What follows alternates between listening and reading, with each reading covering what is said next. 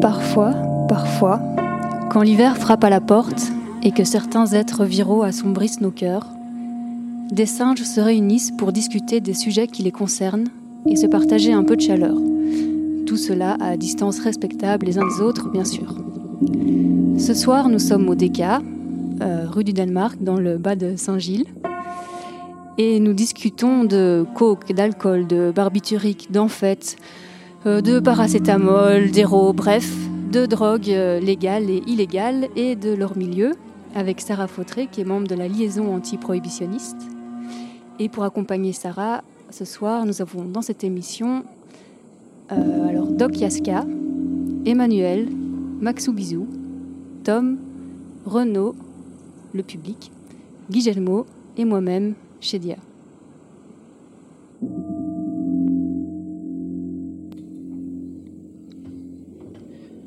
C'était un samedi après-midi, humide et sans joie. Et notre terre n'offre pas de spectacle plus triste que celui d'un dimanche de pluie dans Londres. Ma route de retour passait par Oxford Street et près de l'imposant Panthéon, comme Mr. Wordsworth l'a obligeamment appelé. Je vis une boutique de pharmacien.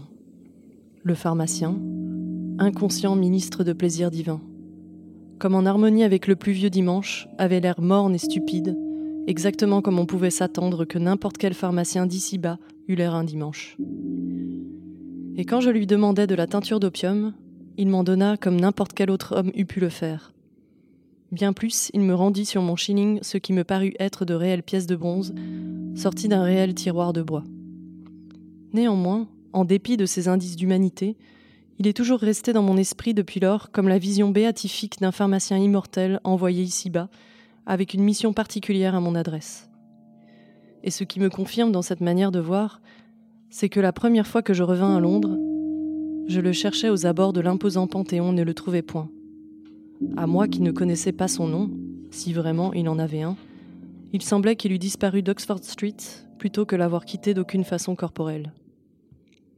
Le lecteur peut voir en lui, s'il y est enclin, un simple pharmacien sublunaire. Il se peut. Mais ma foi à moi est plus grande. Je crois qu'il s'est évanoui ou évaporé.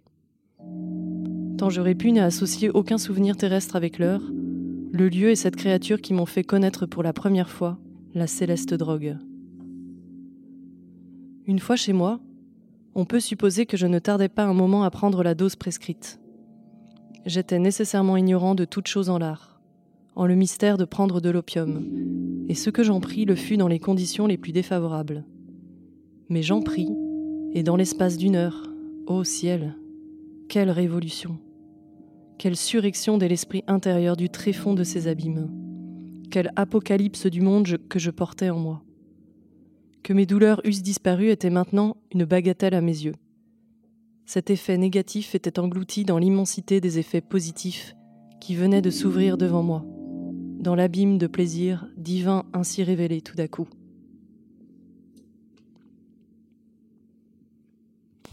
Les textes que nous venons d'entendre euh, est un extrait des confessions d'un major d'opium anglais, donc qui est un texte de, de Quincy, qui a été publié en 1821.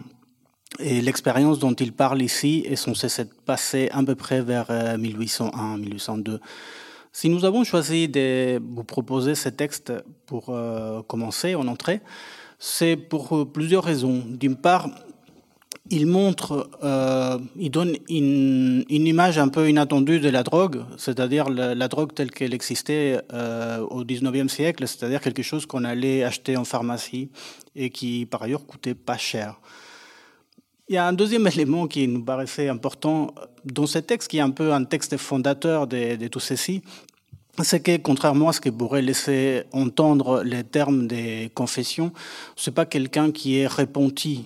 Euh, c'est plutôt euh, l'expérience euh, de quelqu'un qui euh, apprend à utiliser un produit, comme il dit au départ qu'il ne connaît pas, et qu'il apprend à connaître et dont il fait l'expérience, et dont il va parler euh, tout au long de son récit euh, de manière extrêmement intéressante, extrêmement documentée, et qui ouvre peut-être euh, d'autres voies, qui signalent euh, une fenêtre vers ce qui aurait pu être un autre type de rapport euh, à la drogue, puisqu'il n'hésite pas à, parler, comme on, l'a bien entendu dans l'extrait, des, plaisirs, puisqu'il est question des créations, puisqu'il est question d'une étude approfondie des différents effets et de ce que ces effets peuvent avoir comme conséquence puisqu'il est aussi question euh, des dangers d'un produit qu'il sait euh, n'est pas être euh, sans conséquence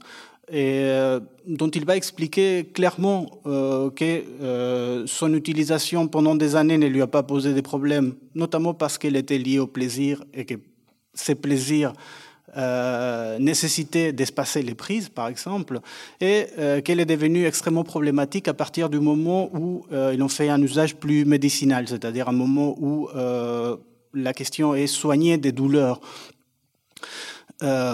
Et à ce moment-là, il va expliquer euh, très clairement comment essayer de s'en défaire aussi, c'est-à-dire à la fois les soucis qu'il peut avoir, l'addiction qui peut exister à ce moment-là, et la manière dont euh, empiriquement il trouve pour s'en défaire. Il y a un autre élément qui me paraît intéressant dans, dans cet extrait et dans les livres en général, qui est tout de même un livre classique, un livre fondateur, puisque c'est euh, par la suite ce que Baudelaire reprendra, etc qui est euh, le fait que euh, ces drogues dont il parle, donc euh, les dérivés de l'opium, mais ce sera également le cas pour les dérivés de la coca, vont être légales. Euh, les drogues en général vont être légales au 19e siècle, donc pendant tout un siècle, à une exception près qui restera légale mais fera l'objet des politiques publiques massives, qui est l'alcool.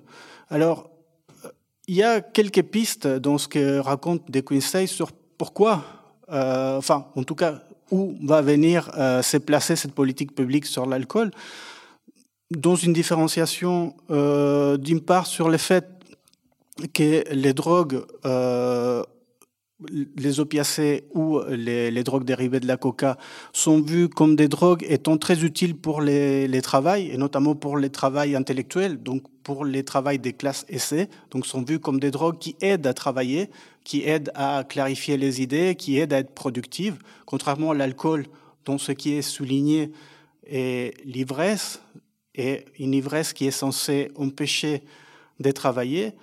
Et deuxièmement, ce qui va souligner aussi, ce que De Quincey va euh, remarquer, lui, de manière assez étrange, puisqu'il il est étonné lui aussi, c'est que euh, les, ce que nous on appellerait les drogues euh, vite fait, mais on reviendra là-dessus, sont euh, plutôt consommées par des classes aisées, là où l'alcool est censé être quelque chose de plus vulgaire, de plus lié aux, euh, prolétaires, etc. Donc D'où la possibilité, en s'immisçant dans la consommation d'alcool, de s'immiser aussi dans la vie des prolétaires. En tout cas, quelque chose d'assez étrange aussi, puisque euh, aujourd'hui ce serait plutôt inversé, en fait. C'est-à-dire on serait dans un autre type de front. Mais euh, peut-être voilà garder un peu en tête toutes ces questions. La, la création qu'il y a autour de la drogue, c'est quelque chose sur lequel on va revenir euh, régulièrement dans, dans l'émission avec plusieurs euh, interventions, etc., et qu'on reprendra euh, plus, plus massivement à la fin. Mais peut-être commencer par euh, une question euh, à Sarah, de peut-être commencer à, à, raconter les moments où euh, la drogue commence à devenir objet des politiques euh, publiques de santé, des politiques d'intervention, d'interdiction, etc. Bonsoir. Bonsoir. alors, euh, c'est difficile de faire toute une histoire euh, des drogues. C'est vrai qu'il y a des, usages ancestraux. Euh, on trouve des traces de consommation, que ce soit de, du chanvre, du pavot ou de la mouche il y a plusieurs milliers d'années. Donc, il y avait, de tout temps, il y a eu une consommation de, de plantes qui a amené à une modification des états de conscience. Donc, je ne vais pas faire de l'anthropologie ou de l'histoire, mais donc on pourrait dire que c'est quand même constitutif de l'être humain de vouloir expérimenter, de tester l'ivresse, et, euh, c'était évidemment euh, encadré, c'était ritualisé, c'était dans, le cadre de cérémonies. Mais en tout cas, on trouve déjà des, premières traces d'usage de chanvre, d'amanite mouche aussi. L'amanite mouche, c'est un champignon. Si on le reconnaît assez vite, c'est le, champignon de Blanche-Neige et les Sept Nains.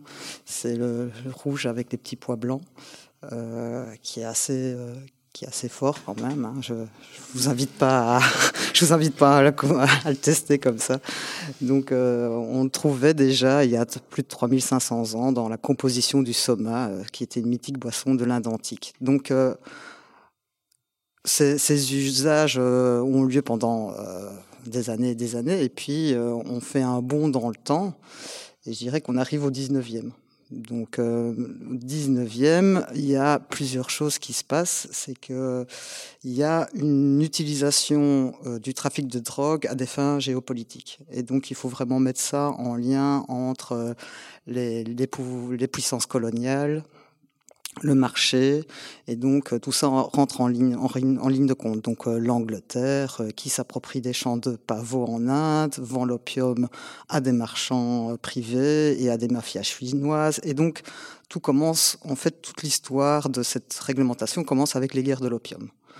Donc, les guerres, donc c'est la Chine contre l'Angleterre, et puis la France aussi intervient, parce qu'évidemment, Angleterre, France, Pays-Bas, euh, ont des intérêts dans, dans les colonies et euh, on souhaite euh, les champs de pavots ou les champs de, chanvre. Donc, cette, cette, ce trafic participe à l'entreprise coloniale et donc ça rapporte quoi, vraiment. Pour préciser, les guerres de l'opium, c'est la Chine qui veut du coup mener une politique prohibitionniste sur l'opium ou en tout cas interdire l'opium et c'est la Grande-Bretagne qui fait le forcing pour euh, casser euh, cette politique. Oui, ça, enfin, en fait, la Chine n'a aucun intérêt à faire du, à faire du commerce parce qu'elle est autosuffisante. Et donc, en fait, ça ne l'intéresse pas. Donc, c'est pour ça qu'elle s'oppose. C'est pas pour des questions sanitaires. C'est-à-dire, euh, on n'a pas besoin de ce, de ce, commerce. Et donc, les guerres de l'opium durent pendant quand même pas mal d'années, hein, 1839-1860. La Chine perd. Et donc, il y a donc euh, ce commerce continue pendant, pendant quand même pas mal d'années. Euh, la France euh, se lance dans le commerce à partir de 1882. Elle a une régie de l'opium qui fournit un tiers du budget de, de, la colonie en Indochine. Donc c'est très lucratif et ils n'ont pas envie de lâcher le truc. Même époque, les industries pharmaceutiques commence aussi à travailler en Occident et à développer euh, la synthétisation de, certains, de certaines drogues ou l'extraction. Donc, par exemple, il y a Merck qui découvre euh, la morphine en 1804 et Bayer commercialise plus tard, en 1898, un dérivé de l'opium qui est l'héroïne. Donc, euh, pour revenir au début, donc c'est de Quincy. Donc effectivement, euh, toute une période où on peut aussi on peut aller en pharmacie et on peut aller acheter euh, l'héroïne de Bayer, qui avait été au départ euh, découverte pour soi-disant arrêter l'addiction à la morphine. Donc ça n'a pas vraiment marché. Donc donc il y a il y a donc il y a, on est entre deux tensions. Donc le pouvoir économique des, colonies et les industries pharmaceutiques occidentales.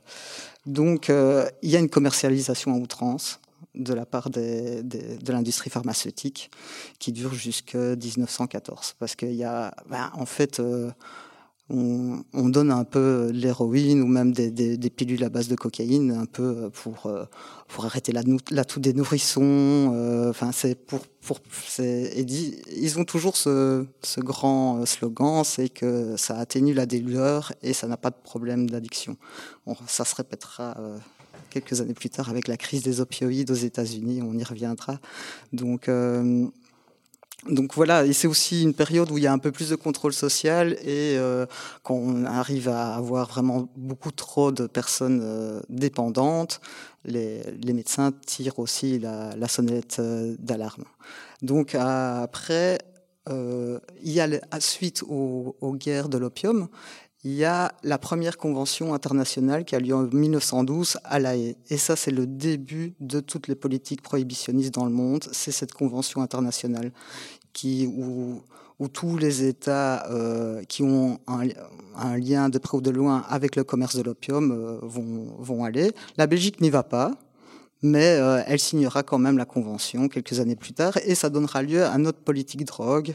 Donc c'est 1921, c'est la première loi drogue en Belgique, qui vient, qui découle exactement de cette, euh, de cette première convention internationale de l'opium à la haie. 1916 en France, 1914 aux États-Unis. Donc tout ça, c'est donc une fois qu'on a que, que, les pays ont ratifié cette convention, et eh ben ils doivent la transposer dans leur euh, politique euh, nationale. Donc c'est comme ça que on arrive à cette première législation en matière de drogue au début du XXe siècle. Euh, peut-être ce qui est intéressant dans les premières, euh, donc dans les premières conventions euh, qui sont signées, donc avant les années 60, c'est qu'il y a une reconnaissance. Donc il y, a, il y, a, un contrôle, mais il y a quand même une reconnaissance des, de ce qui est appelé les usages légitimes, donc certains usages traditionnels, voilà, de l'opium en Chine, de la coca, mais tout ça, ça va changer dans les années 60 mmh. avec l'adoption de nouvelles conventions. Pourquoi? Ah, alors, euh, avant d'arriver aux premières conventions, il y a encore d'autres d'autres problèmes euh, dans, l'après-guerre. Euh, il faut peut-être parler de la French Connection, par exemple. la French Connection, c'est disons des années 30 aux années 70, c'est la France via la mafia corse qui a tout le commerce de l'héroïne et qui via Marseille inonde les États-Unis.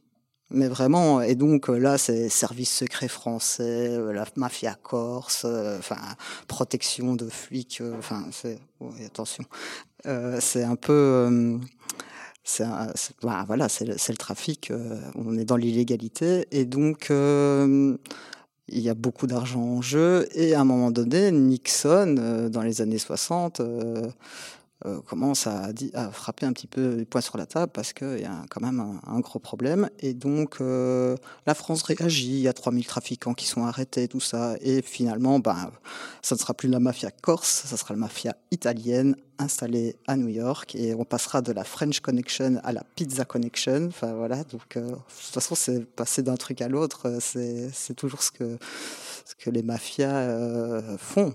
Donc euh, c'est s'adapter à, la situation. Donc, euh, les années 60, le président Nixon qui fait de la guerre à la drogue un, impératif. Donc, on l'entend régulièrement. le principal ennemi des États-Unis, c'est la drogue, la drogue, la drogue. Et donc, décide de mener cette, cette guerre euh, se disant contre la drogue. Et parce que c'est la drogue.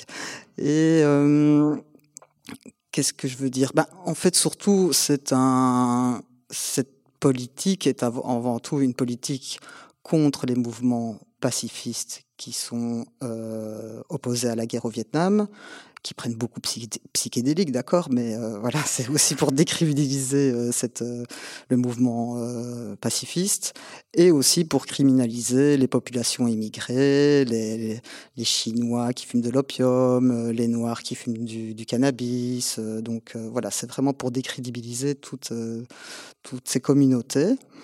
Et on en arrive effectivement à de nouvelles conventions. Alors il y en aura une en 61, en 71 et en 88. Alors les intitulés, euh, j'avoue que je les comprends pas toujours parce que le premier c'est la convention unique sur les stupéfiants. Le deuxième c'est sur les psychotropes. Et la troisième, c'est sur le trafic de stupéfiants et de psychotropes. Alors, ils vous ont fait des super tableaux. Euh, il y en a un, deux, trois, quatre. Alors, euh, ils, sont censés contrôler jusqu'à 300 substances. Mais il y a des substances qui sont nécessaires comme médicaments essentiels. Donc euh, voilà, qu'est-ce qu'on fait avec la morphine Mais en même temps, ils veulent, ils ne veulent pas qu'il y ait des abus et que ça soit détourné par un commerce illégal. Donc c'est un espèce de savant jeu. enfin, c'est surtout en fait un combat entre les pays du Nord et les pays du Sud. Les pays du Nord qui n'ont plus leur colonie à partir des années 60, ben, ils voient plus beaucoup d'intérêt à défendre euh, une politique euh, qui ne soit pas prohibitionniste. Donc ils se disent, ben c'est pas grave hein, que le Sud se débrouille avec euh, avec leurs feuilles de coca et compagnie. Nous, on s'en fout, on a l'industrie pharmaceutique aussi. Donc c'est ça aussi. la première convention, c'est d'abord les produits d'origine naturelle, donc c'est le chanvre, le pavot, la coca, et puis après dix, ans plus tard, ils rajoutent tous les précurseurs. Donc, c'est tous les produits dont on a besoin pour créer, pour fabriquer une drogue. Mais euh, c'est un peu compliqué parce que dans le tableau 1 de la Convention de 61, on retrouve héroïne et cannabis en même temps, donc euh, fort potentiel addictif, aucun intérêt thérapeutique. Et puis, euh, dix ans plus tard, ça a encore une autre. Enfin, moi, je vous avoue que je les relis, je les relis régulièrement, mais je comprends pas tout. En fait, je comprends pas leur ce qu'ils veulent derrière tout ça, en fait. Enfin, mis à part euh, contrôler des, substances et, et, décider de ce qui est bien ou pas bien, en fait. Tu as un tout petit peu évoqué ça, mais peut-être est-ce que tu peux donner une idée de quels sont les critères qui sont censés jouer euh, dans cette histoire-là? Qu'est-ce qui est censé être important pour classer un produit dans telle ou telle euh, catégorie? Quels sont les critères? Ben, Est-ce qu'ils ont un potentiel d'addiction fort, pas fort? Euh, Est-ce qu'il y a un intérêt thérapeutique? Est-ce que ça peut être détourné pour le marché illégal ou pas? Mais avec l'histoire, on se rend compte que tout peut être à la fois drogue drogue et médicament. D'ailleurs, les, Anglais, ils ont trouvé une bonne manière de le dire, c'est drugs. Donc c'est à la fois drogue et médicament. Enfin, si, euh, si on a dans cet esprit qu'un médicament serait bien et qu'une drogue serait mal, je sais pas. Mais, euh, mais c'est vrai que sur la question de l'égalité et l'illégalité, c'est souvent là-dessus que ça se joue. Quoi, et qu'il y a encore cette, histoire morale. Euh, quand c'est légalisé, c'est beaucoup moins grave, ce qui est une erreur. Mais sinon, je peux pas dire comment ils ont. Enfin, la classification, je suis un peu. J'avoue que je suis un peu perdu. En lisant comme ça, en tant que profane, ça a l'air d'une classification euh, relativement ad hoc. Hein. Enfin, on voulait euh, interdire tel truc, donc on va trouver un peu les moyens de les mettre dedans. Tel autre truc, on peut pas l'interdire, donc on va essayer de, les mettre un peu dehors. Il y a fort la, la question dans dont, on discutait tout à l'heure un tout petit peu avec euh, des Quincy, que, que ce soit pas une question de plaisir, mais que ce soit vraiment une question médicale, etc. Ah oui, c'est sûr, parce que aussi sur le, la question, il ne voit que le traitement thérapeutique et le traitement de la. La douleur. Imaginez qu'on puisse prendre des drogues pour le plaisir rien que pour le plaisir, ben non, ça, ça dépasse l'entendement. Donc euh, c'est en fait dès que c'est pour le plaisir, ils le mettent dans un tableau super dur en fait. mais c'est ça, mais c'est ça aussi qui est intéressant avec euh, l'extrait de Kinsey parce que lui, il mélange la suppression de la souffrance au plaisir qu'il éprouve à cette suppression de la souffrance. Donc il fait pas de différence entre euh, le plaisir et la suppression de la souffrance. Quoi. Enfin, Il mm-hmm. mêle les deux. Mais aussi, ce qui est intéressant, c'est de dire, OK, seuls les, aspects médicaux, enfin les effets médicaux ou thérapeutiques sont admis euh, des substances, mais encore seulement les effets thérapeutiques qui sont reconnus à l'aune des savoirs institués occidentaux et des, intérêts des lobbies euh, pharmaceutiques mmh. occidentaux. Donc tout ce qui est euh, auto-thérapeutique ou savoir thérapeutique non occidental est complètement délégitimé dans, dans ces tableaux. Oui, tout à fait. Mmh. Et on nie euh, les connaissances ancestrales sur, les, sur certaines plantes, sur euh, le, travail euh, thérapeutique et cérémoniel de, de, de, plantes qui sont utilisées, par exemple, dans, en Amazonie. donc, on ne pense pas toutes ces questions-là. Et, et l'alcool n'est absolument pas abordé. Hein. Donc, l'alcool, c'est culturel. On n'a pas. Par contre, on parlera jamais d'alcool thérapeutique, par exemple. Hein. Maintenant, on fait tout le temps la différence cannabis récréatif ou thérapeutique? Mais par contre, sur l'alcool, on n'a jamais parlé d'alcool thérapeutique. L'alcool est culturelle. Oui, donc. Euh, et donc voilà, c'était vraiment les sociétés occidentales qui, qui développaient leur modèle. Et c'était vraiment, c'est aussi un mode, le modèle prohibitionniste, ce sont les États-Unis qui l'ont vraiment mis en place, quoi. Et peut-être que maintenant, euh, ce mouvement qui sort un peu de la prohibition vient aussi de, des États-Unis. Finalement, c'est assez, assez, drôle vu que de nombreux États commencent à légaliser le cannabis, par exemple. Euh. Et revenons un tout petit peu à cette histoire de classification. Qui sont les, gens légitimes pour, euh, enfin, ou quel type de savoir est légitime pour faire ces classifications? C'est essentiellement des médecins, où il y a aussi des politiques, il qui en fait euh, aux, Nations Unies pour discuter? Je ne sais pas. J'imagine que d'abord ce sont des, politiques et qui parlent, ils réfléchissent en termes d'économie de, avant tout, vraiment. Et euh, la morphine est un médicament essentiel. Ils vont pas arrêter la morphine et, heureusement qu'ils n'ont pas arrêté la, la, morphine parce qu'on serait bien mal euh, en chirurgie et en médecine actuellement. Mais c'est un petit peu, c'est la période des tout le 19 et le 20e siècle. Il y a beaucoup de découvertes euh, en matière de, médicaments. On parle beaucoup, par exemple, du fentanyl maintenant, qui est un produit très très puissant et qui est qu'on trouve euh, mélangé à de l'héroïne et qui amène euh, qu'on dit 50 fois plus puissant que l'héroïne, ben, il a été découvert dans les années 50 par Monsieur Janssen, un Belge. Et donc, il, ça a son utilité en, médecine, en chirurgie, tout ça. Et évidemment, ben, il y a moyen de détourner, évidemment, comme la kétamine. La kétamine, c'est aussi un, anesthésiant, pas que pour chevaux, non. C'est aussi utilisé pour les humains. c'est en fait beaucoup utilisé pour les vieilles personnes et les nourrissons, la kétamine, parce qu'il y a moins de problèmes respiratoires.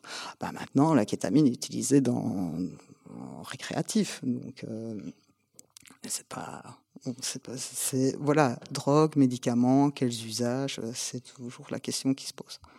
Et, tout ce qui est antidépresseurs, anxiolytiques, etc., ne figure pas dans, dans ces tableaux-là euh, non.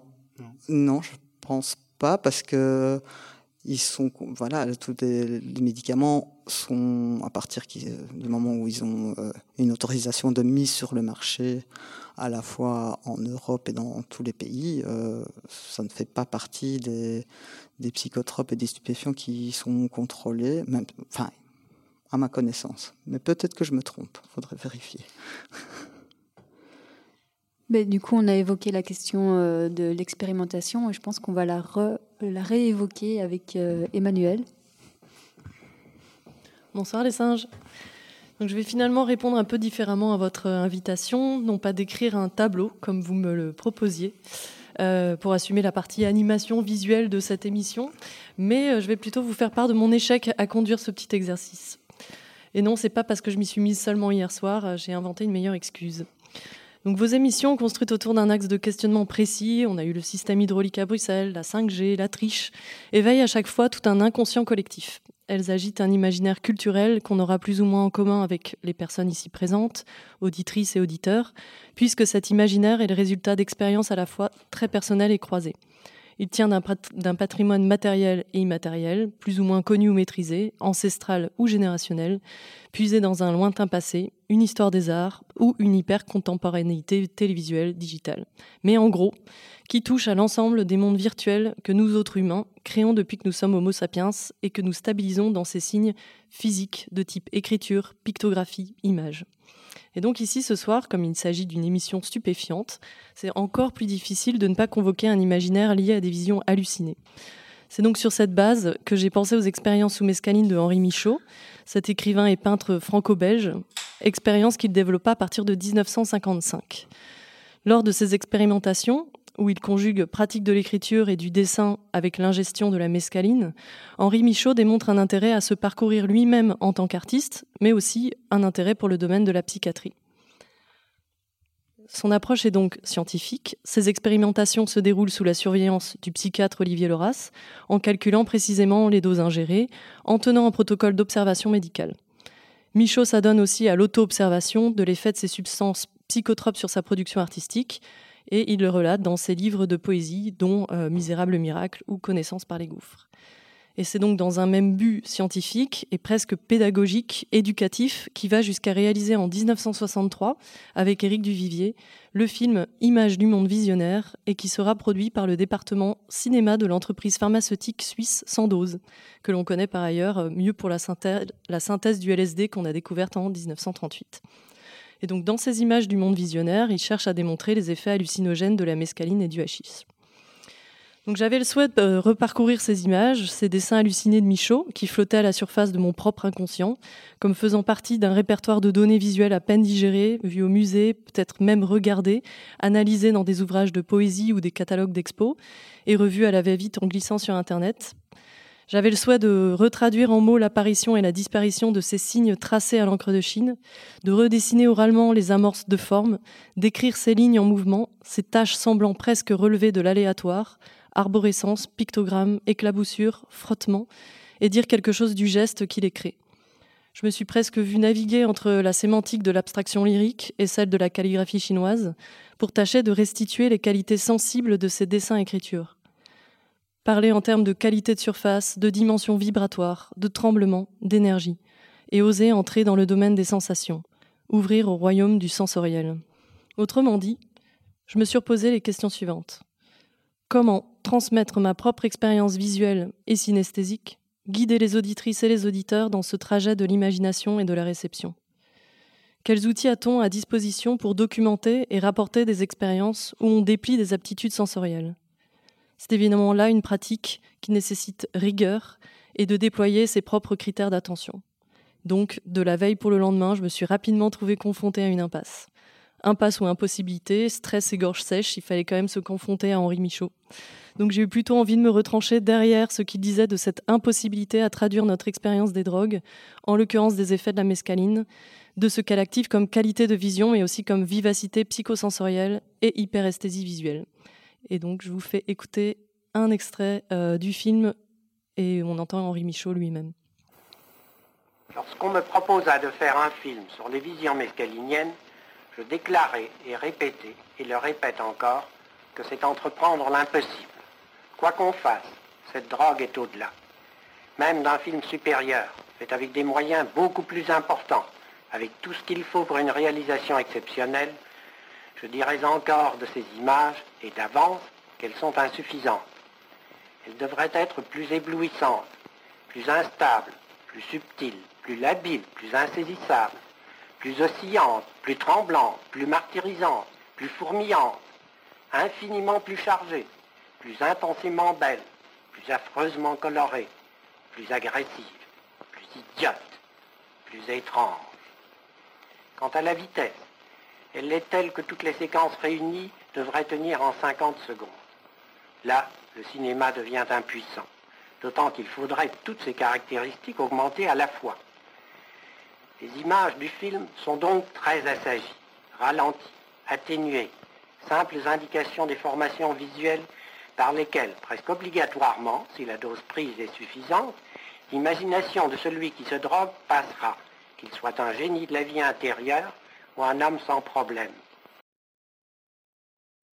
Et donc peut-être pour euh, ouvrir, il m'a semblé qu'il y avait quand même un paradoxe dans la triple entreprise de Michaud un effet de redondance, de redoublement, à vouloir retranscrire ces expériences de vision par trois médias interposés écriture, dessin, cinéma. Et je me suis demandé, mais pourquoi vouloir à tout prix démultiplier les supports et favoriser une surproduction d'images? Et de Michaud, j'ai totalement sauté à une considération plus globale, d'où nous vient ce souhait d'arrimer l'imagination humaine à des supports matériels? Pourquoi certaines sociétés favorisent-elles la production d'images peintes, sculptées, digitales, alors que d'autres préfèrent l'exploration d'images hallucinées et rêvées? Quelle nécessité a-t-on d'enfermer ces mondes virtuels dans des artefacts et de fixer précisément nos idées et nos scènes imaginées à travers graphisme, pictographie, écriture alphabétique, romans, tableaux, cinéma, jeux vidéo, séries TV, réalité virtuelle? Une pratique somme toute plutôt récente en considération du développement de l'Homo sapiens.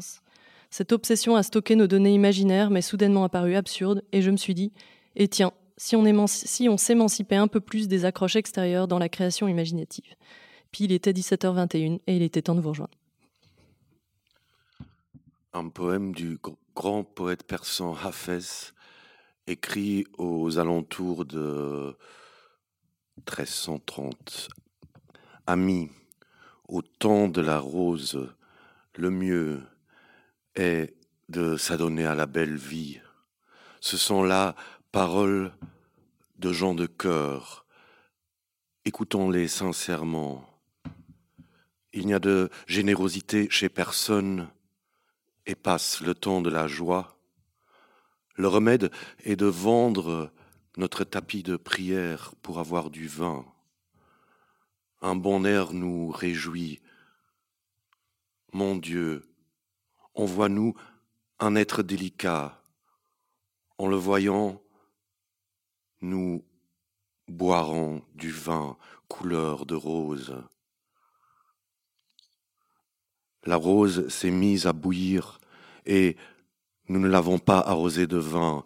Nous bouillons forcément au feu de la privation et de la passion. La joueuse d'orgue au ciel a coupé la route des gens de l'art. Comment pour cette peine ne pas gémir? Pourquoi ne pas rugir? À la coupe de la tulipe, nous buvons une boisson imaginaire. Au loin le mauvais œil, car même privés de ménestrel et de vin, nous sommes ivres. Hafès, à qui peut-on parler de cet étrange état? Nous sommes les rossignols qui font silence au temps de la rose. Merci, Dom. Peut-être pour répondre d'une manière un peu, un peu violente, je crois, mais ça correspond aussi à la, à la réalité. Il y a cette, euh, cette partie euh, qu'on vient d'expérimenter, qu'on vient d'entendre, et euh, il y a une autre, qui n'est pas une autre réalité, qui a une réalité qui est aussi une réalité de la drogue, et notamment des, des différentes drogues telles qu'elles telle que la consommation est possible aujourd'hui, après euh, bah, presque un siècle, un siècle maintenant des, des, politiques d'interdiction, qui est euh, la réalité des, des, usagers et peut-être revenir un peu sur euh, quel type de, consommation ça, provoque aussi ces politiques de, santé publique ou ces politiques politiques tout court? Euh, à partir du moment où on interdit euh, des substances et que ça n'a jamais empêché les gens de les consommer, ça amène plusieurs problèmes. D'abord des problèmes sanitaires, parce que quand on se souvient de la période de la prohibition de l'alcool aux États-Unis, est une période qui allait de 1920 à 1933, qu'est-ce qu'on a vu comme conséquence de cette période de prohibition? C'est que euh, a, il y a eu des, de l'alcool frelaté, euh, des bars clandestins, beaucoup de, comment dire donc il y a eu beaucoup de morts en fait suite à ça, euh, des conflits armés, beaucoup de répression et donc, ce qui est assez étonnant, on se disait qu'avec l'expérience de la prohibition d'un produit, où on voyait tous les effets, euh, toutes les conséquences euh, néfastes, euh, à la fois au niveau sanitaire, économique, politique, ça aurait peut-être pu aider à, changer de, politique autour des drogues, de toutes les drogues. Eh bien non. Mais donc les conséquences sont, sont celles-là les produits sont pas contrôlés, donc on ne sait pas ce qu'il y a dedans.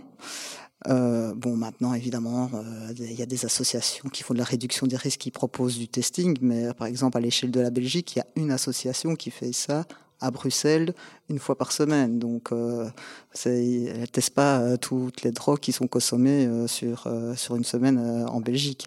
Donc, on ne connaît pas la composition des produits. Les gens doivent fréquenter donc un marché parallèle, clandestin, avec des personnes plus ou moins sympathiques, c'est selon. Euh, on n'a pas toujours des bonnes, des bonnes surprises.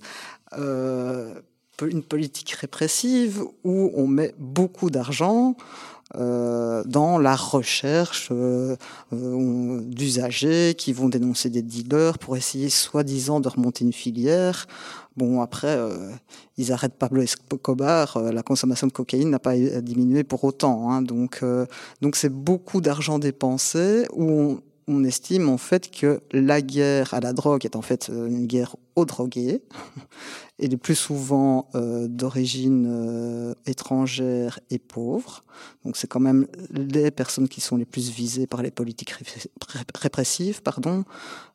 les prisons, qu'elles soient américaines, belges, françaises, sont quand même majoritairement composées de personnes d'origine étrangère. Donc c'est une politique tout à fait injuste, euh, dangereuse pour la santé, et, avec aucune, aucun changement.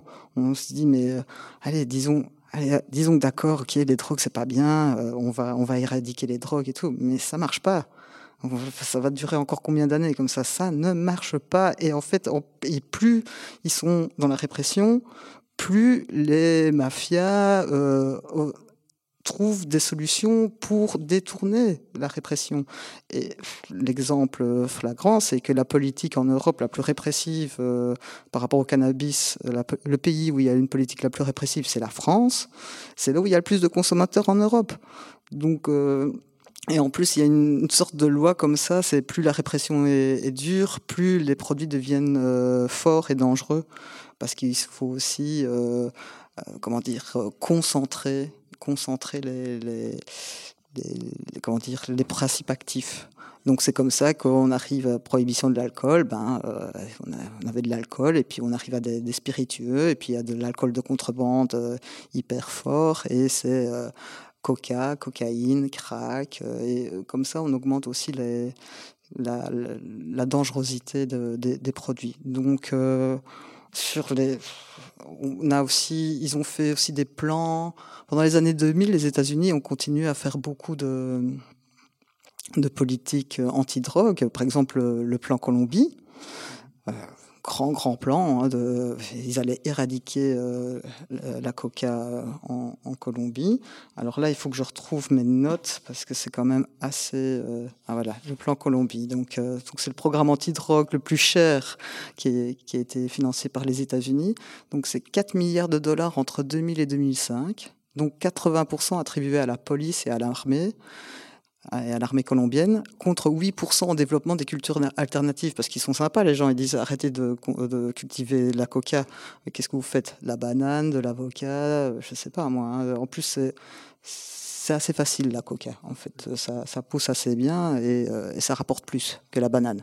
Donc, euh, si en plus on n'aide pas les, cultivateurs à faire euh, des alternatives, alors où, où, est le sens? Et donc, euh, ils ont fait ça. Et en fait, euh, quelques années plus tard, ils se sont rendus compte que ça n'avait que, en fait, la culture de la coca avait augmenté suite à, cette répression. Donc, euh, parce qu'en fait, ils ont trouvé d'autres moyens de cultiver la coca sur des plus petits terrains. Et donc, en fait, ils s'adaptent ils s'adaptent. C'est l'idéal vraiment avec des produits qui sont illégaux, c'est que maintenant euh, c'est un marché complètement dérégulé et ça va très bien avec le monde capitaliste. Et, et plus on avance euh, dans les années, euh, moins il y a de transparence au niveau des banques et donc, euh, l'argent de la drogue sert à, financer d'autres choses. ils investissent beaucoup dans l'immobilier, euh, donc euh, parce qu'il faut évidemment blanchir cet argent, mais ce, tout, tout fonctionne sans problème. Quoi. Le, le, le trafic s'adaptera toujours. Il l'a toujours fait et ça ne va pas changer maintenant. Quoi. Donc, euh, au niveau des, conséquences, alors les conséquences, elles sont dramatiques sur des, des, usagers qui sont faibles, qui sont pauvres, qui n'ont pas de soutien, mais euh, il faut quand même parler que sur le nombre de consommateurs dans le monde, tous ne sont pas addicts. Et ça, c'est aussi, ça concerne peut-être 10% des consommateurs. Donc ça fait quand même 90% qui se pètent la gueule sans trop de problèmes, en fait. Il faudrait quand même un peu le répéter aussi. Donc, euh, il y a des gens qui vivent très bien en prenant de temps en temps euh, des produits euh, comme, comme, comme, ils boivent un verre de verre d'alcool. Donc, c'est aussi rappeler que c'est la drogue, ça n'amène pas forcément à l'addiction et qu'on revient, c'est toujours la rencontre entre le produit, un individu et un contexte. Ça, c'est vraiment ce, ce, triangle est nécessaire pour comprendre pourquoi on a des problèmes ou pas avec euh, certains produits Parce que en fonction de son histoire, qu'elle soit familiale, ses, euh, revenus, euh, son éducation, euh, les possibilités euh, d'avenir, le produit en tant que tel, parce qu'un produit n'est pas l'autre, et donc il y a certains produits avec lesquels vous allez plutôt accrocher, d'autres pas. Et, et l'individu, ben, tout ça fera que ça se passera bien ou pas. Et c'est pour ça qu'il faut aussi en parler d'une manière un peu plus, un peu, plus ouverte, avoir quand même de parler de des drogues qui sont actuellement illégales, comme euh, on parlait comme les médicaments psychotropes, de l'alcool, du tabac. Euh, ou du café. Il y a des gens qui ont du mal à arrêter le café. Moi, j'en connais ici. Euh, ils ont dû. Ben oui, c'est ça, parce que tu dis, il y a 10% des personnes qui ont problème d'addiction, mais c'est l'image du toxicomane et l'image surreprésentée quand on parle de drogue. Mais quand on parle de drogue, on parle que des drogues illégales. Alors que dans les documents que tu nous as passés pour préparer l'émission, il y a quelques exemples qui sont assez marquants à savoir qu'il y a plus de personnes qui meurent de la consommation euh, d'alcool et du tabac que de la cocaïne. Et encore, ça concerne que les personnes qui utilisent de la cocaïne en, de manière très euh, élevée. Mhm. Et qu'il y a plus de personnes qui meurent de la, surconsommation euh, de paracétamol que des extasies. Quoi, qui, par contre, ces morts-là sont sur, surmédiatisées. Quoi.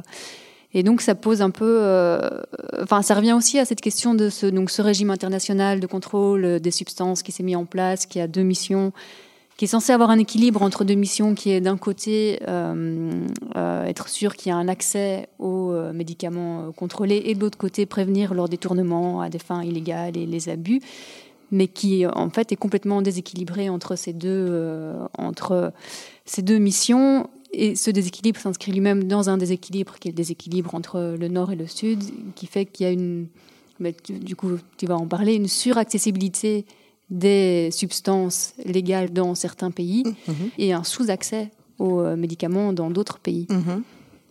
Et sur les, histoires, euh, on passe sur la crise des opioïdes ou quoi? Par exemple. Euh, ça, c'est une fameuse histoire. C'est quand même la crise sanitaire euh, depuis 20 ans, la plus grave crise sanitaire qu'il y a eu en Amérique du Nord, donc aux États-Unis et Canada. Et donc, c'est une histoire quand même assez incroyable. Hein. Donc, l'espérance de vie aux États-Unis a diminué hein, depuis. Hein. Donc, et ces médicaments opioïdes ont plus tué, ont tué 400 000 Américains ça a tué plus que les armes à feu, quand même pas mal pour les États-Unis, et, euh, et même plus que les, que les, accidents de voiture aussi.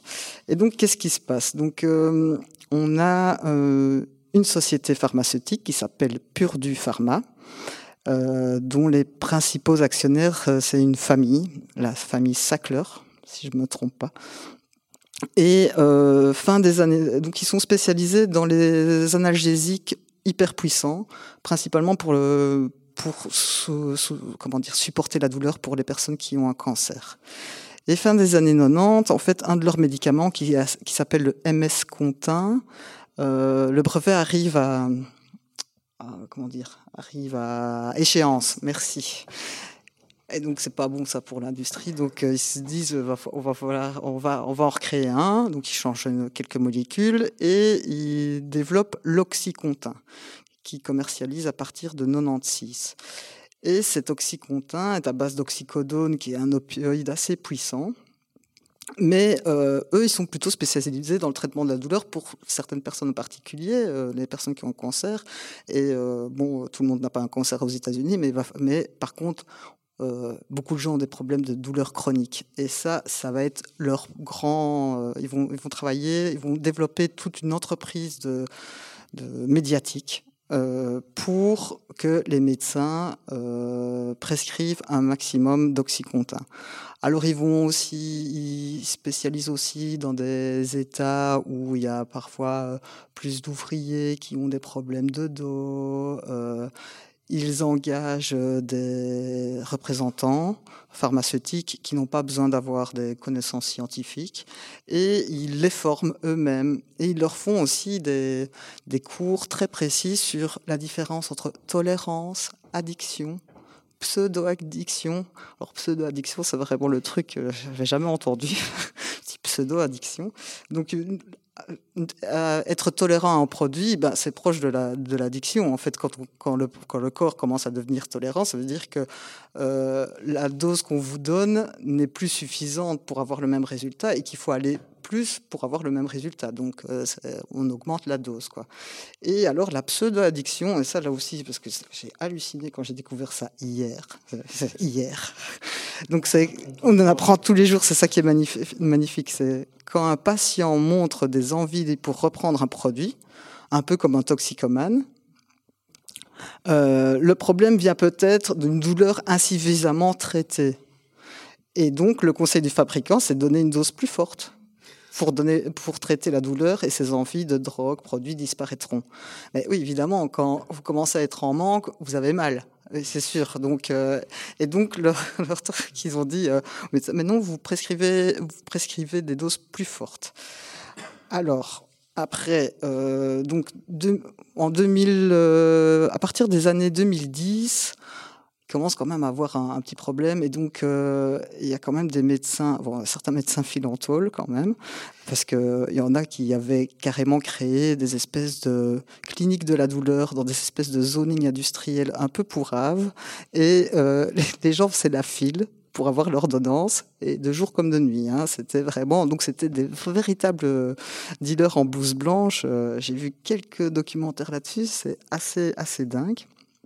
Et donc, euh, il y a une diminution des prescriptions. Mais les gens sont accros. Et donc, euh, on dit, mais euh, ah non, non, bah, je peux plus vous donner. Alors, qu'est-ce qu'ils font? Ils. Donc, on, on, retrouve évidemment de l'oxycontin au marché noir, mais qui est plus cher, qui est le double du prix. Et donc, les gens, ils ont plus de thunes. Et donc, euh, il y en a un qui, qui faisait un calcul. Donc, un comprimé d'oxycontin peut coûter 30 dollars. Une fois que tu es addict, il en faut au moins 10 par jour. Donc ça fait 300 dollars. Ça fait quand même pas mal de, sous. Et à un moment donné, quand ils sont trop addicts, à un moment donné, on leur dit, mais euh, allez vers des produits moins chers. Et donc ils se tournent vers l'héroïne. C'est comme ça que la plupart des gens sont d'abord tombés accros à cause de médicaments légaux, et puis ils sont passés à l'héroïne et commençaient à, à, à shooter euh, chez eux parce qu'ils avaient besoin, ils avaient besoin de ça. Évidemment, entre dans l'équation les cartels mexicains qui se sont dit oula, il y a un vrai beau, il y a un truc à faire là-bas. Il y a tous les États-Unis, les banlieues, des banlieues où on a, ils, ils allaient jamais, quoi, de, des comtés dans des États où ils avaient jamais mis les pieds. Ils se disent ben là, on va refaire euh, du trafic d'héroïne et donc c'est comme ça que euh, euh, euh, les cartels mexicains ont commencé à développer euh, tout un, tout un commerce d'héroïne dans des, dans des États où ils n'allaient pas d'habitude. Et donc, voilà, et on arrive à des, 2017, j'ai 66% des overdoses mortelles aux États-Unis ont été ont été attribuées à des substances légales. Donc évidemment, il y a aussi quand même des overdoses à partir de substances légales parce qu'à un moment donné, ils se bouffent des cachetons comme ça, tchou, tchou, et ils te mélangent codéine, oxycodone, tout ça. Euh, donc euh, c'est pas que l'héroïne, mais euh, donc une vraie, une vraie catastrophe sanitaire aux États-Unis. Alors ce qui se passe en ce moment, c'est qu'il euh, y a plein de comtés, d'États et tout ça qui euh, intentent des procès contre euh, cette société Purtu Pharma et en fait, ben, ils font pour pas être complètement, comment dire, pour pas perdre tout, ben, ils font des accords à l'amiable, des, transactions financières. Et là, dernièrement, ils ont, ils ont signé une transaction financière de 8 milliards de dollars ce qui est absolument peanuts par rapport à ce qu'ils ont gagné en 20 ans de distribution massive de, de leurs médicaments. Donc voilà, c'est l'industrie pharmaceutique. Et d'autre côté, le pendant, euh, le pendant, c'est euh, le manque d'accès aux médicaments dans les pays du Sud, et notamment les anesthésiques, euh, les analgésiques, et donc une véritable, enfin là on parle carrément d'épidémie de la souffrance, quoi, de souffrance inutile tout à fait. Mais là aussi, il y a des. Par contre, par exemple, au Togo, le tramadol, c'est un peu la drogue du, qui est la plus utilisée. Donc, c'est détournement de, médicaments antidouleurs. Euh, euh, donc, euh, Effectivement, ben, c'est la médecine en général qui est complètement aussi abandonnée dans certains pays. Donc, euh, effectivement, il n'y a pas de financement des structures euh, hospitalières et il n'y a pas d'accès aux, médicaments essentiels. Donc, euh, une vraie catastrophe. C'est ça, mais je disais que par exemple, il y avait, alors bon, après c'est peut-être un document qui date, mais qu'il y avait tout un enjeu pour classer de manière plus dure ou plus contrôlée la kétamine du fait de ces détournements des usages récréatifs, alors que visiblement c'est un des anesthésiques les plus euh, courants dans les pays du Sud, parce que les plus adaptés à des médecines justement dans des structures euh, qui ne sont pas super outillées. Euh. Les deux versants d'une politique. Tout à fait. Un petit passage par tome. La pipe de Stéphane Mallarmé. Hier, j'ai trouvé ma pipe en rêvant une longue soirée de travail, de beau travail d'hiver. Jeter les cigarettes avec toutes les joies enfantines de l'été dans le passé qu'illuminent les feuilles bleues de soleil, les mousselines, et reprise ma grave pipe par un homme sérieux qui veut fumer longtemps sans se déranger afin de mieux travailler mais je ne m'attendais pas à la surprise que me préparait cette délaissée. À peine eus-je tiré une première bouffée, j'oubliais mes grands livres à faire. Émerveillé, attendri, je respirais l'hiver dernier qui revenait. Je n'avais pas touché à la fidèle amie depuis ma rentrée en France. Et tout Londres, Londres tel que je le vécus en entier à moi seul, il y a un an, est apparu. D'abord ces chers brouillards qui ont mitouflent nos cervelles et ont là-bas une odeur à eux quand ils pénètrent sous la croisée. Mon tabac sentait une chambre sombre aux meubles de cuir saupoudrés par la poussière du charbon sur lesquels se roulait le maigre chat noir, les grands feux, et la bonne aux bras rouges versait les charbons, et le bruit de ces charbons tombant du seau de tôle dans la corbeille de fer le matin, alors que le facteur frappait le double coup solennel qui me faisait vivre. J'ai revu par la fenêtre ces arbres malades du square désert. J'ai vu le large si souvent traversé cet hiver-là, grelottant sur le pont du steamer mouillé de bruine et noirci de fumée. Avec ma pauvre bien-aimée errante, en habit de voyageuse, une longue robe grise couleur de la poussière des routes un manteau qui collait humide à ses épaules froides, un de ses chapeaux de paille sans plumes et presque sans ruban, que les riches dames jettent en arrivant, tant ils sont déchiquetés par l'air de la mer, et que les pauvres bien-aimés regarnissent pour bien des saisons encore.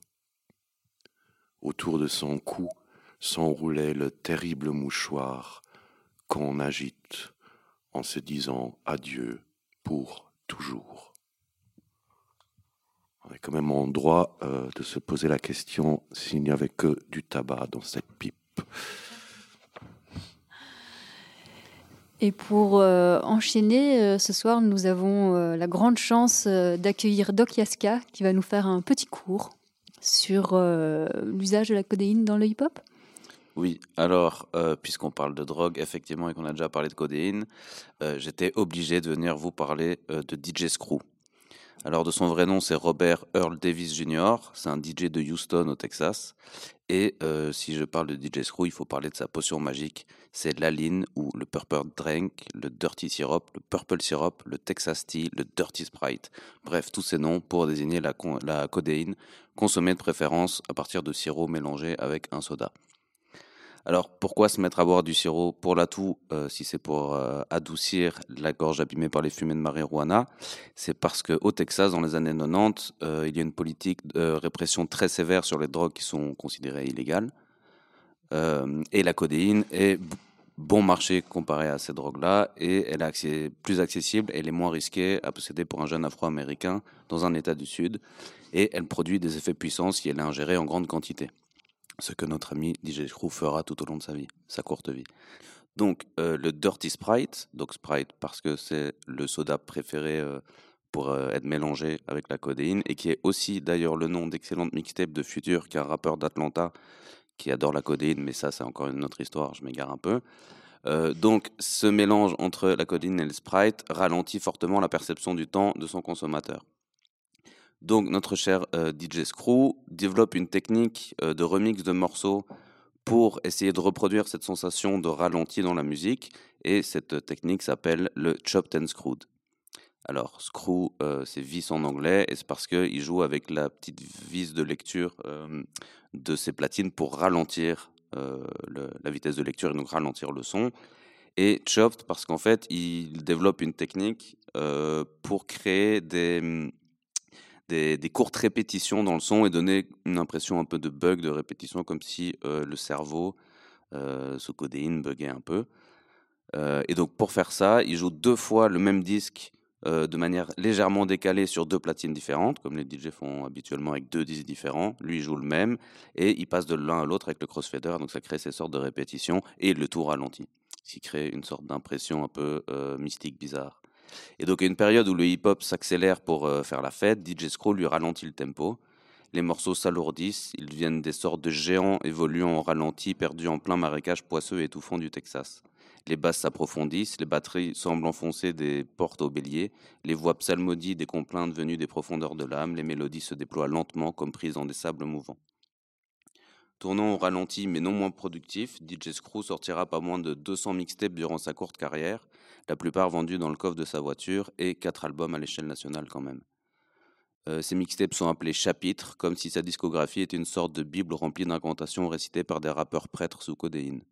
Si de son vivant, son influence ne dépasse pas tellement les États du Sud, après sa mort prématurée en 2000 d'une overdose de sirop, vous en doutez, euh, la portée du Chop Ten Screw s'évade des frontières sudistes grâce notamment à l'album Most Known Unknown, pardon pour l'accent, de la Trisix Mafia, euh, album de 2005. Et donc la Trisix Mafia, c'est un groupe de Memphis qui euh, préfigure depuis les années 90 un son Dirty South proche de ce qui sera plus tard la trappe, euh, quasiment avec 10 ans d'avance, mais ça c'est encore une autre histoire pour une prochaine fois. Euh, donc le Chop Ten Screw et avec lui l'âme de feu son inventeur se répand partout, avec des représentants comme Lil Wayne, qui est un rappeur de Louisiane, le crew Azap Mob, dont le plus célèbre de ses membres est Azap Rocky, ainsi que le regretté Azapiams, qui est l'architecte du son du mob, qui lui aussi est mort d'une overdose de multiples médicaments, dont la codéine. son influence se retrouvera jusque récemment dans des albums AAA, dont par exemple Astro World de Travis Scott, qui est un des albums qui a le plus vendu, qui est une sorte de blockbuster embrumé et vaporeux, qui est sorti en 2018, je l'ai déjà dit, dont la quatrième piste s'appelle RIP Screw, en hommage donc au DJ. Cette influence euh, charrie avec elle le fantasme euh, du sirop, hein, au-delà du son, euh, qui est consommé soit directement dans les bouteilles de Sprite, soit dans les gobelets rouges des fêtes étudiantes états-uniennes. et elle arrive en Europe, mais là, ils n'ont pas les gobelets rouges, donc ça pose souvent un problème pour les clips. et dans la deuxième moitié des années 2010, les références à la boisson codéinée sont monnaie courante jusqu'à devenir un peu une sorte de poncif pour les rappeurs même les moins accoutumés aux substances stupéfiantes. Les sonorités ralenties du DJ texan ont ouvert la voie à un océan violet de nouvelles sonorités, des complaintes adolescentes de Younglin, qui est un rappeur suédois dont le nom n'est pas choisi au hasard, euh, à PNL et leur envolée lyrique triste et étirée, en passant par le 667, un crew franco-sénégalais rompu aux drogues et aux thèses complotistes dont les références à cette drogue sont obsessionnelles. Aux États-Unis, cette passion pour la boisson violette est ouvre également la voie, dans les années 2010, à une série d'autres médicaments euh, pris aussi de manière récréative, avec euh, en tête le Xanax, suivi par une armée d'autres antidépresseurs et de calmants, avec le Percocet, j'ai jamais bien compris comment on le prononçait, euh, ou encore le fentanyl dont on a parlé. et donc tout ça en parallèle évidemment avec la crise des opioïdes aux États-Unis. Il reste à dire pour l'anecdote que George Floyd, paix à son âme, a fait de la musique avec DJ Screw en son temps. Et je vais vous laisser avec un remix qui reprend l'instru de I Got Five on It, qui est un titre faisant référence à la drogue lui-même, euh, qui était un immense tube en 95 d'un gars qui s'appelle Lunis, qui a à peu près rien fait d'autre, mais au moins il a fait ça, c'est bien. Et euh, donc il a repris l'instru, évidemment ralenti, et rap dessus euh, des rappeurs obscurs du Texas, qui sont KK, Big Hawk et Lil Keke. Je les cite quand même.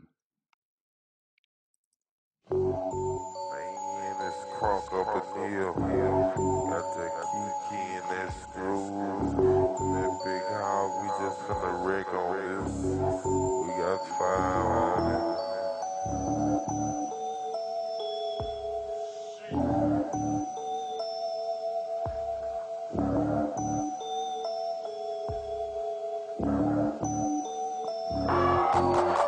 I'm stuck in this world, I'm thinking about my paper.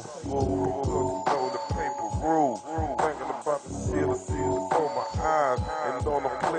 players clock the three seconds aside. But now it's time for me to slip on the air.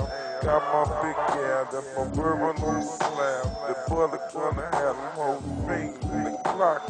G, I got five on and want to come smoke with me. Park for the 9 5 to the 9 6. The drop top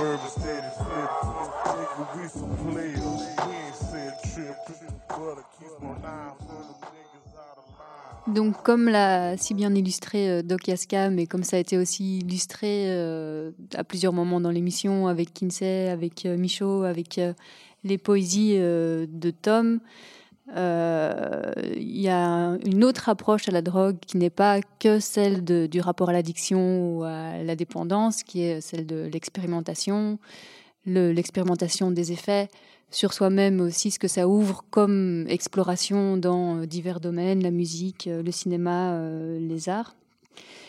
Et c'est justement cet aspect expérimentation qui est complètement nié et délégitimé par les politiques prohibitionnistes. Mais alors, qu'est-ce qui se passe quand... Enfin, deux questions. D'une part, qu'est-ce qui se passe quand on décale le regard et que on ne prend plus la question des substances que sous l'angle de la toxicomanie et de la dépendance, mais aussi à partir des besoins, des envies euh, et des savoirs des usagers. Donc, qu'est-ce qui peut se nouer euh, avec ça? Et euh, par ailleurs, il y a quand même des brèches ou des marges de manœuvre qui se sont ouvertes dans, les politiques ou à l'encontre des politiques prohibitionnistes. Et donc, il y a des, alter- des alternatives aussi au niveau des politiques publiques. Est-ce que tu peux, du coup, nous les évoquer? Alors très, très rapidement, c'est vrai que quand il y a beaucoup d'associations qui disent euh, la prohibition ne fonctionne pas et ils inventent comme argument d'abord la santé. Et c'est un argument important évidemment. Euh, après il y a la question de l'économie, euh, l'économie parallèle et tout ça. Euh, au sein de la liaison antiprohibitionniste, il y a quand même le droit au plaisir et le droit à disposer de son corps. C'est quand même des choses assez importantes et que on parle aussi euh, que parce qu'il y a des gens qui veulent faire euh, la comparaison entre les armes et, la, et les drogues en disant mais vous imaginez si on légalisait les, le port des armes et tout ça. Ben, le problème c'est que les armes en général, tu, on les on les pointe vers d'autres personnes que soi-même et que a priori les drogues c'est d'abord pour soi hein, on les prend et donc c'est une responsabilité. Et s'il y a si on se fait du mal ben éventuellement ben, c'est notre responsabilité. Donc euh, donc ça mis à pas euh, ça c'était juste dire qu'il faut reparler quand même du droit au plaisir hein, parce qu'il y a quand même euh, beaucoup de gens qui estiment que c'est un, c'est un droit. Alors il y a des alternatives. Très rapidement, le Portugal en 2001 a décriminalisé l'usage de toutes les drogues. Donc, ça veut dire que si euh, vous êtes contrôlé par la police au Portugal en ayant un produit qui correspond à une semaine de consommation normale, alors après, c'est quoi une semaine de consommation normale hein? Vous n'avez a priori pas de problème avec la police, mais on vous enverra vers une commission dite de dissuasion quand même, Hein. Donc, euh, parce qu'ils ont estimé que l'usage de drogue était un problème de santé et pas de, mais pas un problème pénal. Donc, c'est déjà une bonne chose. Je pense que c'est après il y a on peut critiquer en disant, mais voilà, donc l'usage de drogue, enfin la santé devient un élément coercitif. C'est-à-dire qu'il faut aller vers l'abstinence, il faut donc ça, ça pose quand même d'autres questions. Et il y a quand même des, groupements d'usagers portugais qui disent, euh, oui, il y a quand même cette, ce besoin d'aller vers l'abstinence et puis ce, contrôle par des assistants sociaux, des, des, psychiatres, des psychologues en disant, est-ce que vous gérez bien, est-ce que vous gérez pas, donc euh, donc voilà, je, pense que c'est préférable d'aller vers une décriminalisation style portugais qu'autre que la prohibition pure et simple. Mais je pense qu'il faut aussi euh, y voir, euh, enfin, garder toujours à l'esprit que c'est pas non plus le modèle parfait, mais c'est une piste. Après, ben, euh, par rapport aux autres, euh, par rapport au cannabis, parce que c'est la drogue quand même qui est la plus consommée dans le monde, il y a quand même beaucoup de pays qui ont légalisé euh, le cannabis. Alors, il y a l'Uruguay, ça a été le premier, en 2014. Ensuite, il y a eu plusieurs États aux États-Unis, mais c'est toujours interdit au niveau fédéral, mais les États ont le droit de réguler un petit peu comme ils veulent. Donc, il y a la Californie, il y a plein, plein, plein d'États, il va en encore avoir d'autres. Euh, et le Canada, le, dernier, 2018, non, 2019, 2019, euh, il y a un an en fait.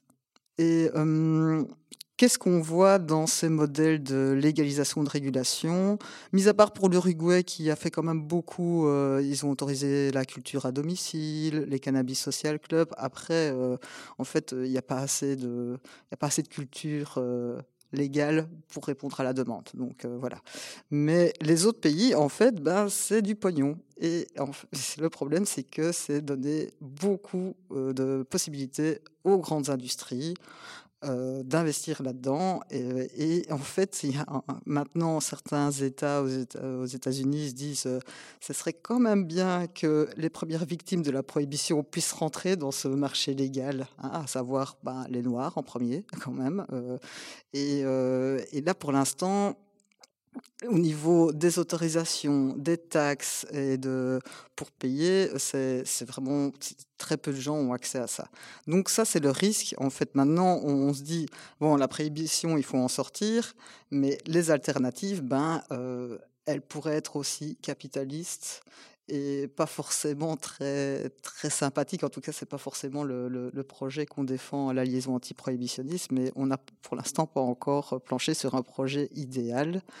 En matière de cannabis, on est quand même pour l'autorisation de la culture à domicile euh, pour les individus et la création de cannabis social club, donc des ASBL d'usagers où euh, chacun est, euh, comment dire, est responsable d'un plan et on, récolte, enfin on se partage la récolte entre plusieurs usagers. Le cannabis social club qui existe assez massivement en Espagne. Donc voilà en gros pour les alternatives très rapidement. comme ça, en regardant un peu rapidement, l'impression que donne, c'est que euh, les alternatives, euh, quand elles existent, euh, elles ne prennent en compte finalement que les volets consommation, qu'il y a très peu de réflexion au niveau de la production. Or, une des parties peut-être la, plus terrible euh, du trafic des drogues est euh, la production de tiers-monde, parce que là où les cartels sont, euh, sont vraiment installés, ça a été le cas en Colombie, ça a été par ailleurs l'excuse pour les États-Unis pour intervenir contre les guerriers, en fait, qui produisaient aussi de la drogue, mais qui étaient aussi des gauches. Et, et au Mexique, où euh, bon, la guerre contre la drogue a transformé les pays en une espèce de, a amené à des niveaux de violence euh, monstrueux, etc. Et, là-dessus, on, voit très peu, enfin, en tout cas, de, ce qu'on a vu comme ça en regardant pour préparer l'émission, on voyait peu des choses euh, comme alternatives au niveau de la production. Euh, en Colombie, maintenant, il y a plusieurs euh, personnalités politiques euh, qui sont pour la régulation de la cocaïne, enfin que toute la culture de la feuille de coca soit la responsabilité des populations indigènes et qu'après la transformation en chlorhydrate de cocaïne soit gérée par l'État. Ça, c'est une, une, proposition comme une autre. Puisqu'il n'y a pas de pétrole, il faut bien trouver un truc. il faut des idées avant. Et mais euh, oui, mais il va falloir faire quelque chose. Hmm. Et, c'est vrai qu'au niveau de la... Par exemple, l'héroïne, euh, l'héroïne, on peut l'avoir en synthétisé. On peut avoir l'héroïne médicale sans avoir besoin de l'opium. Donc ça va être encore aussi un conflit euh, entre le Nord et le Sud. Donc, euh, c'est pas évident. C'est plein de questions. Enfin, quand on s'intéresse aux politiques des drogues, euh, on est euh, entre la géopolitique, l'économie, la sociologie, la psychologie. C'est passionnant, mais ça amène vraiment beaucoup, beaucoup de questions. Et je vous avoue que j'ai pas toutes les réponses. Peut-être qu'on se donne rendez-vous dans deux ans, j'en saurai peut-être plus, mais. on peut même savoir avant. Hein. Ah, ça va alors. Mais il y a peut-être aussi quelque chose qui se joue de différent dans euh, bah, la, réduction des risques, dans toutes les initiatives de réduction de mmh. risques, dans le testing, qui est du coup, enfin, qui vient un peu euh, ébrécher les politiques prohibitionnistes, mais qui ont, enfin, qu'à un moment, à un moment, les États ont dû accepter de mettre en place ce type euh, de politique oui, ils ont été obligés parce qu'avec les crises euh, des années SIDA, euh, à un moment donné, euh, l'échange de seringues a, été, ils ont décidé que, par exemple, ça a été une véritable politique de santé publique pour pour sauver des gens.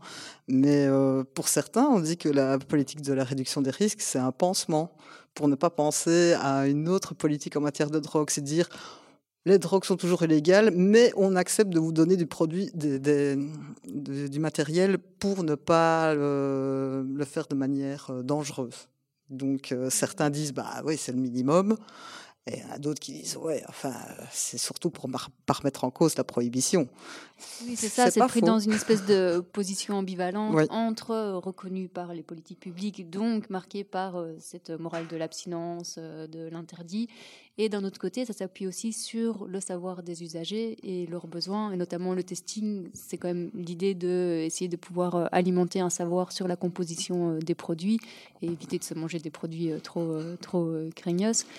Et du coup, ça participe quand même à, relayer ou à faire servir de médium pour une culture euh, des drogues auprès des usagers, une culture qui est rendue extrêmement euh, difficile et très mhm. fragile du fait de la clandestinité de l'usage des substances qui sont euh, rendues illégales.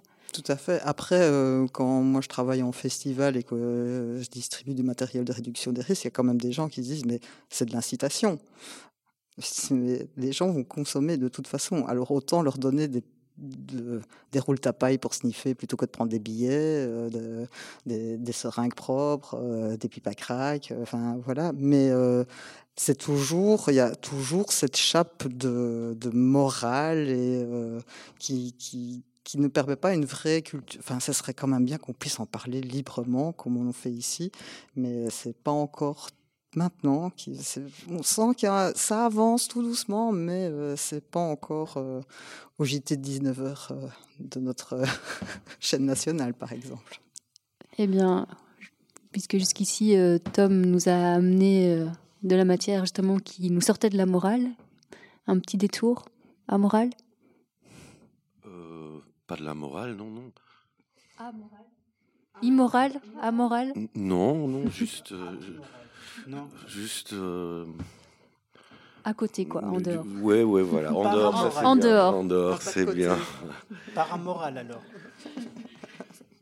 Donc un, poème euh, de mon recueil qui s'intitule Après et, dans lequel il y a quelques textes qui ont été du, moins partiellement euh, écrits sous influence.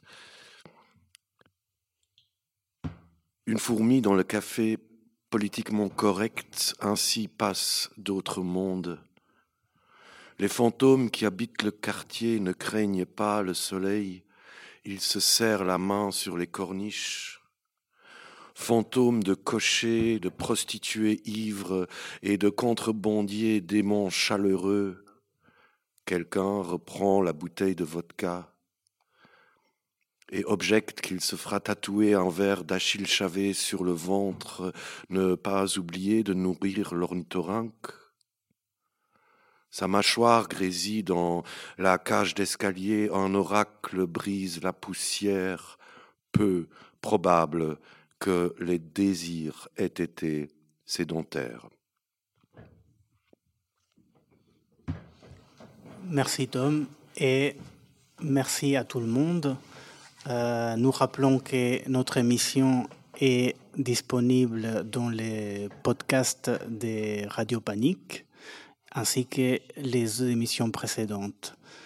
Alors, avant de finir, nous allons passer au moment les plus chauds de la soirée. On va finir avec celui qui nous fait tous halluciner, Maxou Bissou. C'était les singes en hiver. Oui, merci, merci pour ces éclaircissements euh, au sujet de, des stupéfiants, des psychotropes. Euh, est-ce qu'il est branché? Ah oui, voilà, super. Donc merci pour ces éclaircissements, on en apprend toujours un peu plus. Et je vais euh, vous chanter, vous reprendre une chanson de Jean-Louis Coste. Donc Jean-Louis Coste, un, grand artiste encore contemporain, hein. il a 65 ans et il est tout à fait actif. que dire Juste bah, que cette chanson, elle s'appelle La drogue, la mort, la nuit. Et elle parle notamment de l'amour déchu. L'amour déchu, c'est vrai qu'on n'a pas parlé d'amour et du manque d'affection, parce que souvent la drogue, elle intervient à ces moments-là. voilà. Donc c'est dans son album, parce que Coste, Costes, hein, on l'appelle Coste ou Costes, est un homme très très prolifique. Il a une, des centaines de CD, cassettes, vinyles. Il écrit des bouquins, il fait énormément de performances. On est on est euh, un peu dans du post-arto et de l'actionnisme viennois. Il parle de, la misère du monde, de la guerre, de la drogue, euh, de, de, quoi d'autre, euh, de, du racisme. Il parle, de beaucoup de choses. Et voilà, donc on va, on va attaquer cette chanson. C'est parti. La la la la. La la la la la. La la la la la.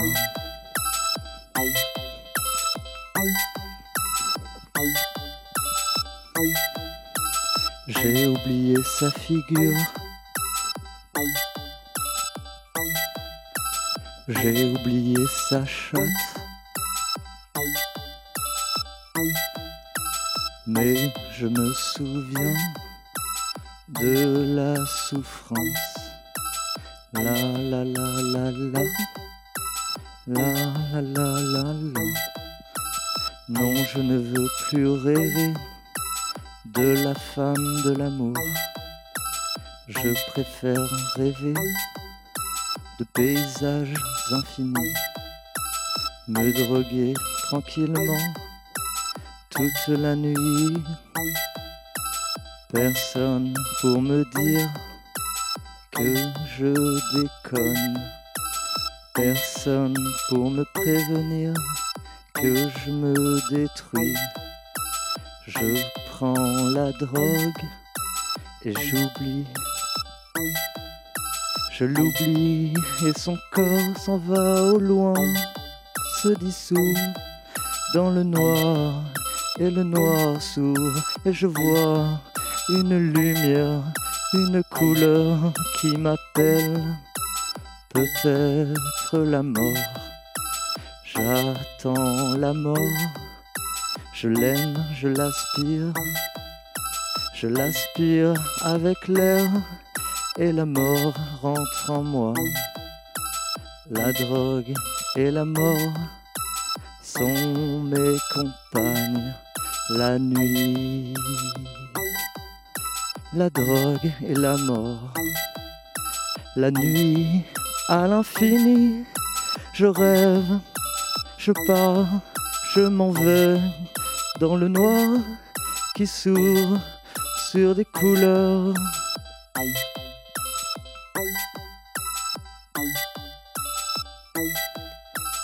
Elle,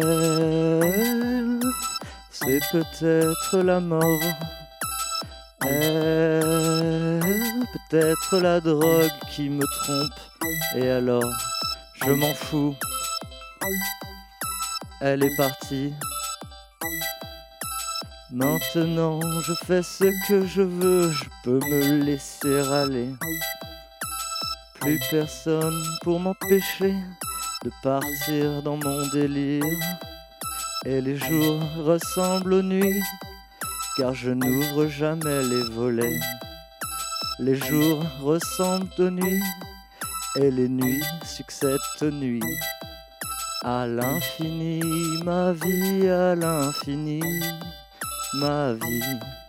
À l'infini, ma vie, à l'infini, ma vie. Comment pourrais-je mourir? Je ne suis plus qu'un esprit.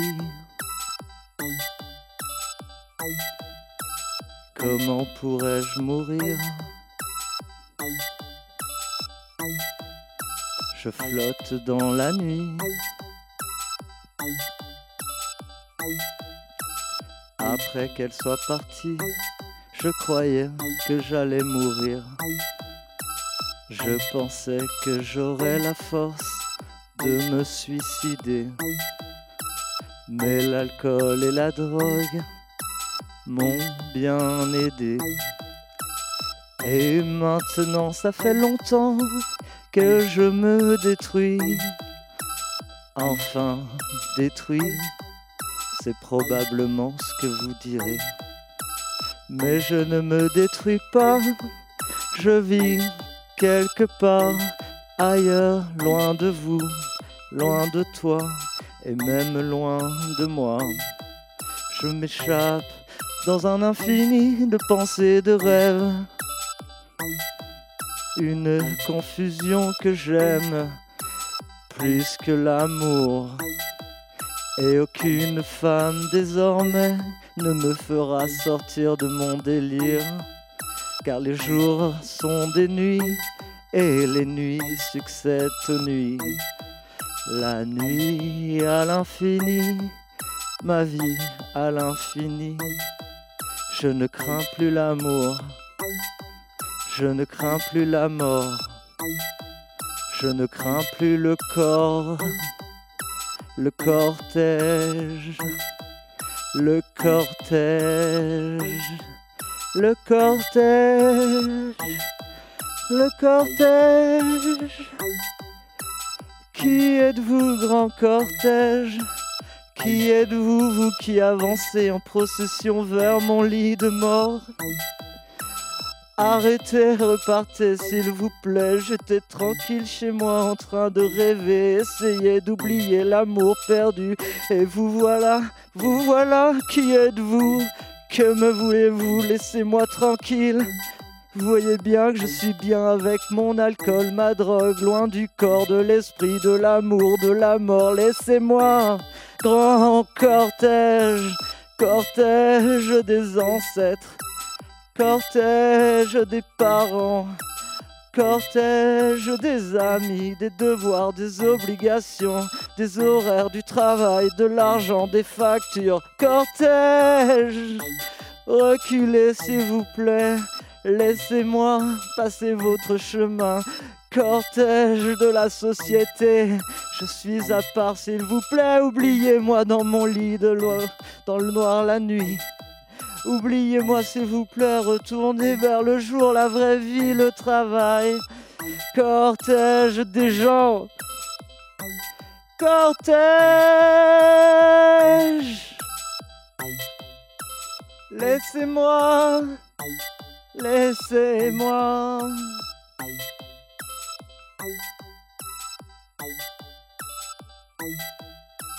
Hein? Hein?